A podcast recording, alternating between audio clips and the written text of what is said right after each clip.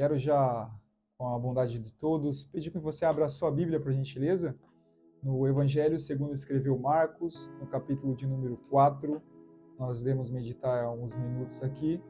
Evangelho de Marcos, capítulo de número 4, no verso 35, eu irei ler com vocês aqui nessa noite, que diz o seguinte: Ao anoitecer, Jesus ele disse para os seus discípulos: Passemos para o outro lado do mar. Com ele a bordo, partiram e deixaram a multidão para trás, embora outros barcos os seguissem. Logo, uma forte tempestade se levantou. As ondas arrebentavam sobre o barco, que começou a se encher de água. Jesus então dormia na parte de trás do barco com uma cabeça na almofada. Os discípulos o acordaram clamando: Mestre, vamos morrer. O Senhor não se importa com isso? Jesus despertou e repreendeu o vento e disse ao mar: Aquieta-te, vento. De repente o vento parou e houve grande calmaria. Então Jesus lhes perguntou: Por que vocês estão com medo? Ainda não têm fé? Apavorado, então, os discípulos diziam uns aos outros com grande temor: Quem é este que até o vento e o mar lhe obedecem. Nós acompanhamos uma mensagem onde nos mostra o poder e a autoridade do Cristo que vive e reina sobre toda a terra. Nós vemos o poder daquele que rege as nossas vidas como cristãos e rege o caminho de toda a história da humanidade. A igreja localizada no Evangelho de Marcos é como se fosse o barco onde Jesus está assentado. Ela é aquela chamada para navegar sobre as ondas deste mundo afora. Independente das tempestades, independente das circunstâncias, ela permanece inabalável, porque o, o seu governante, o seu é, capitão é aquele que, mesmo estando diante de um sono, diante deste barco, é aquele que permanece com toda a autoridade sobre as suas mãos. Jesus ele acabara de ensinar a parábola da semente, a parábola do grão de mostarda, a parábola do semeador, da candeia, e nos mostra nessas palavras que a vida cristã ela vai além de palavras ela precisa ter uma ênfase onde a nossa vida tem que ser prática. Jesus nos mostra então, através do verso 35 em diante, onde ele chama os discípulos adiante para uma vida prática, para uma ação, para um testemunho através de uma tempestade que se levantaria. Jesus os chama e diz para eles: Vamos passar para o outro lado. Mesmo Jesus os chamando a caminhar, eles não sabem o que iria acontecer neste meio termo de sair da beira do mar até o local da sua chegada. Jesus, assim como para os discípulos, para nós como cristãos, não é diferente. Ele não nos mostra o que se passará diante do caminho para chegar até o céu ou chegar até a promessa ou a vitória que ele proclamou sobre nossas vidas. O que Jesus nos mostra aqui é que precisamos confiar nele diante das tempestades que se levantam. O que nós precisamos entender é que, independente daquilo que nós iremos passar, a promessa continua a mesma sobre as nossas vidas. Independente da tempestade que se levantar, independente da turbulência que se levantar, existe uma promessa que permanece de pé sobre as nossas vidas. Nós iremos passar por lutas, nós iremos passar por tribulações, Isaías capítulo 43 vai nos mostrar que Deus olha para Isaías e diz: Isaías, quando passares pelas águas, quando passares pelo fogo, quando entrarem nos rios, ou seja, não existe aqui uma condição de talvez você vai passar. A condição aqui não existe porque ele diz quando vocês passarem, ou seja, vocês irão passar, vocês irão enfrentar tribulações, vocês entrarão mar adentro, vocês serão lançados ao fogo, mas quando isso acontecer, A água não será capaz de submergir vocês. O vento não será capaz de derrubar o vosso barco. O fogo não será capaz de queimar vocês, porque eu, o Senhor, estarei contigo. Ou seja, não existe ponte para nos privar dessas tempestades, mas existe uma promessa que nos torna firmes e constantes na presença de Deus. Os discípulos então caminham rumo aonde Jesus tinha os guiado, que era passar para o outro lado. Nós olhamos aqui que no verso 36, quando eles se movimentam para passar para o outro lado, outros pequenos barcos partem seguindo o barco principal, que é o barco que Jesus está caminhando. Nós olhamos aqui, eu olho aqui, um grande testemunho novamente para a própria igreja de Jesus, que Jesus nos chama com uma missão de ir passar para o outro lado. Mas mesmo nós não percebemos, pequenos barcos virão seguindo nós atrás, atrás da gente. Isso nos leva a entender que, mesmo você não entendendo hoje, mesmo você, quem sabe, achando que você não tem influência nenhuma, muitas pessoas ainda se espelham em você. Muitas pessoas estão olhando para você, apenas servindo, quem sabe, servindo a Jesus hoje, porque você permanece de pé, tendo você como uma referência de um bom cristão, de um bom servo de Jesus. Então, a missão de Jesus e a ordem deles é: passamos para o outro lado, mas mesmo eles não olhando para trás, pequenos barcos continuam acompanhando os discípulos. O que eu vejo aqui na sequência é uma diferença de uma tempestade é, através de uma desobediência, mas uma tempestade através da obediência. Nós temos uma tempestade de desobediência lá no livro de Jonas. Quando Jonas é lançado ao mar, nós sabemos que aquela tempestade ela sobrevém por via de uma desobediência, ou seja, Deus não iria livrar Jonas daquela tempestade porque era uma tempestade de desobediência. Mas a tempestade que se levanta aqui no verso 36 de Marcos é uma tempestade por meio da obediência. A diferença é que quando nós entramos em uma tempestade em que Deus não nos leva para o meio dela, Deus ele não age para nos livrar dela. Nós passamos por essa tempestade clamando, chorando, pedindo somente a misericórdia de Deus, e ele simplesmente nos, quem sabe, nos guarda através dela, mas não nos tira dela. Mas a diferença é, quando ele olha para nós, diz: caminhe para este lugar. Vá para este lugar onde eu estou te mandando. E você vai. Mas neste meio termo se levanta uma grande tempestade. O que acontece é que, embora, embora a grande tempestade se levanta, Deus se levanta também com uma grande vitória e com uma grande calmaria sobre a nossa vida. É o que acontece posteriormente. Nós vemos que quando eles passam para o outro lado, os outros barcos acompanham ele. Nós olhamos novamente para a igreja como um grande barco que carrega é, pequenos barcos juntamente com ela, carregando um testemunho talvez menor do que o próprio dela. Nós olhamos para a carta de Coríntios, quando Paulo escreve e diz: Vocês são as nossas cartas, aberta e escrita aos nossos corações. Muitas pessoas olham para você, muitas pessoas almejam, talvez, estar na posição em que você está. Não porque você é melhor do que elas, não, mas é porque elas olham em você o exemplo de Jesus. Paulo ele olha para a igreja e diz: Olha, sede os meus imitadores, como eu sou de Cristo. E é isso que o mundo precisa encontrar em nós hoje. Não apenas pessoas cristãs, mas realmente imitadores de Jesus. Pessoas que olham e dizem: Olha, você não tem uma referência de um servo de Deus, então olhe para mim e comece a me imitar, porque eu sim vivo uma vida diante do Evangelho e diante da verdade de Deus. É isso que Deus espera dos seus discípulos quando ele diz: Vamos passar para o outro lado. Quando eles se levantam, a palavra nos diz que se levanta uma grande tempestade. As ondas que começam a entrar sobre o barco e começam a levar o barco a pique.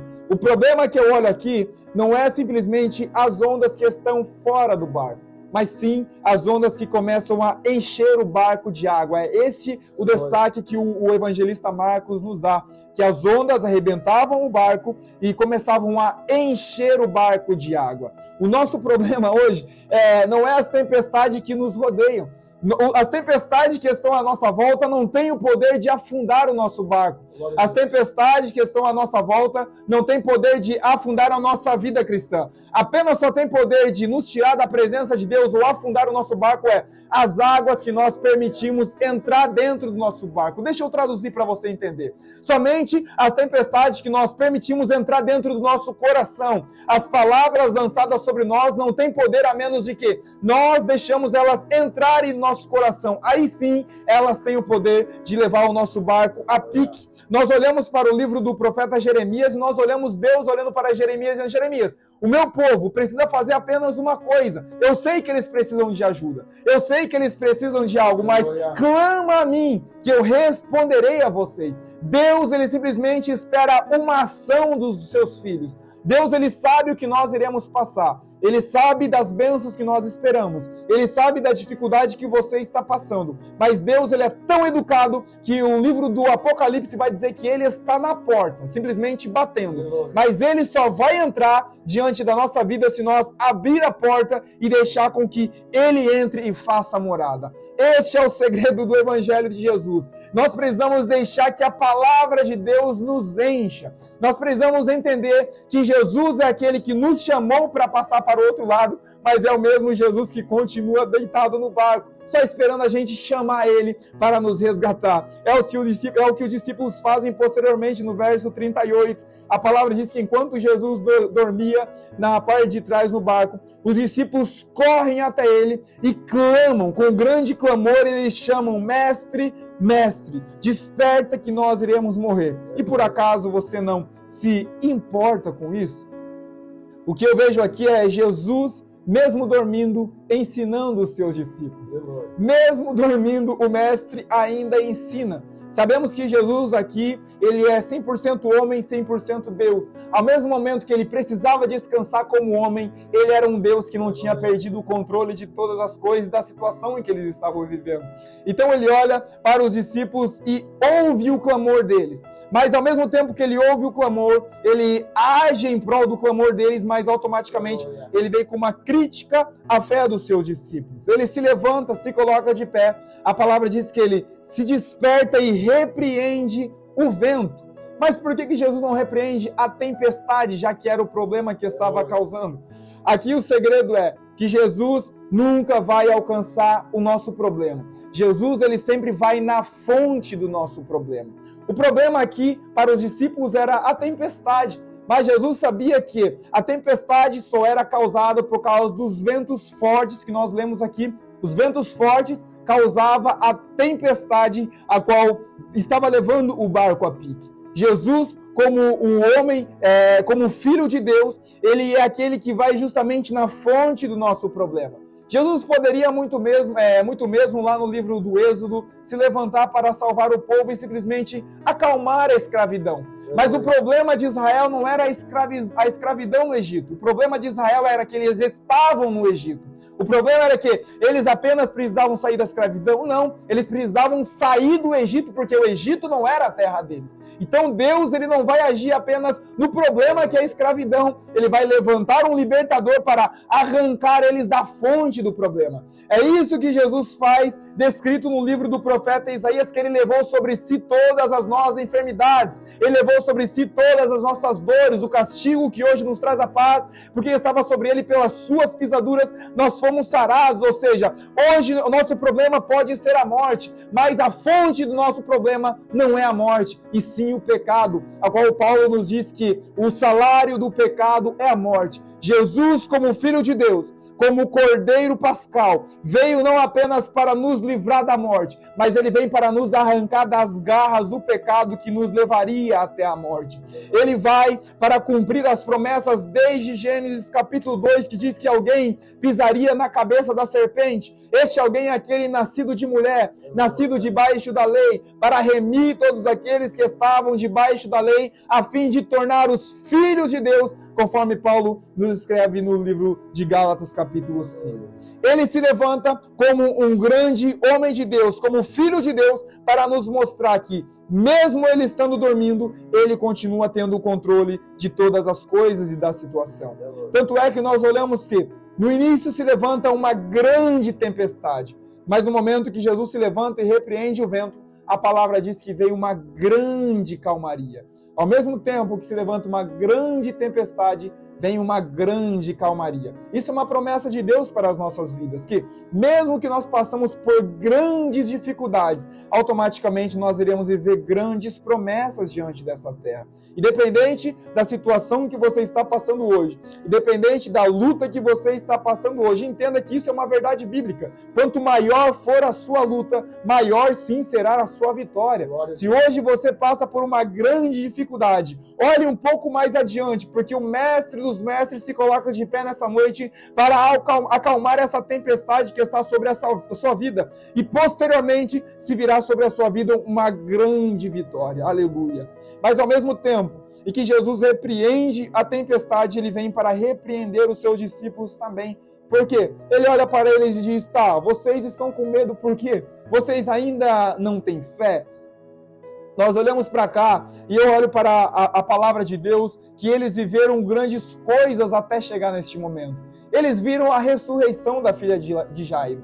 Eles viram a multiplicação dos pães e peixes. Eles viram Jesus fazer tantos e tantos milagres. Mas é diante da tempestade que eles ficam com medo diante da presença de Deus. E Jesus é obrigado a levantar e dizer: cadê a fé de vocês?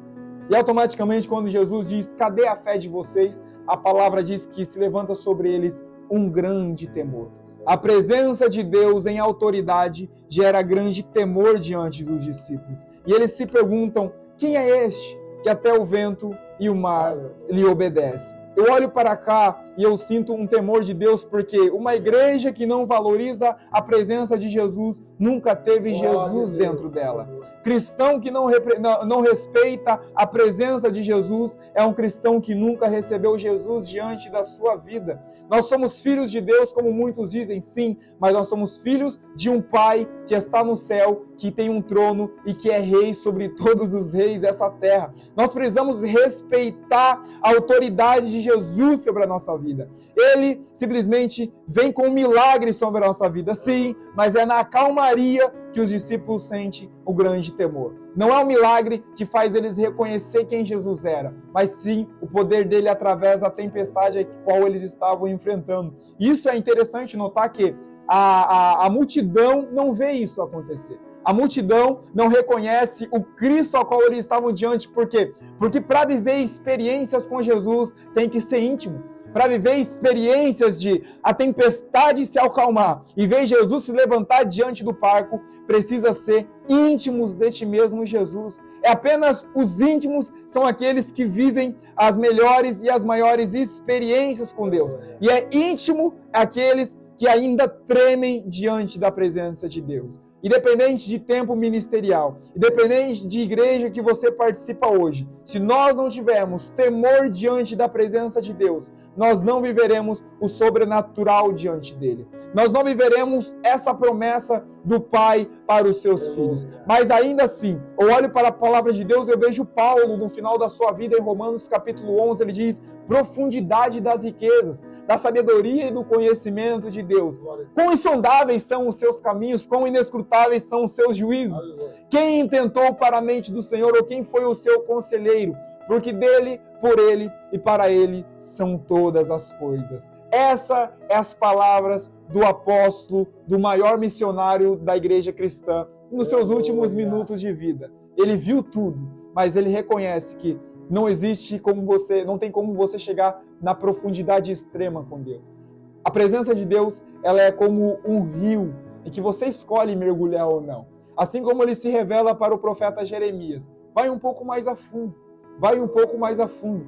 É, e ele diz para o profeta Ezequiel também. Ele, e Ezequiel começa dizendo: Olha, eu entrei diante do rio. Ele diz: Vai um pouco mais além. E as águas estavam no meu tornozelo. Então ele diz: Vai um pouco mais além. E as águas então estão, estão batendo agora na minha coxa. Ele diz: Vai um pouco mais além. E a água então está batendo agora no, no meu peito. Ele diz: Vai um pouco mais além. E o profeta descreve que ele não consegue mais alcançar os seus pés no chão. Essa é a profundidade do rio de Deus para os seus filhos. É essa intimidade que nós precisamos buscar nesses últimos dias. Em um mundo em que nós vivemos de, de cancelamento, em um mundo que nós vivemos de é onde está tudo é, de cabeça para baixo com a, a, os valores cristãos, a igreja ainda é chamada para manifestar o sobrenatural de Deus nessa terra. A, a, palavra de Deus permanece fiel para todo sempre, e a palavra de Deus nos diz que as portas do inferno não prevaleceriam contra a igreja de Jesus. Ou seja, não é o mundo que viria contra a igreja, mas era a igreja que caminharia rumo ao mundo.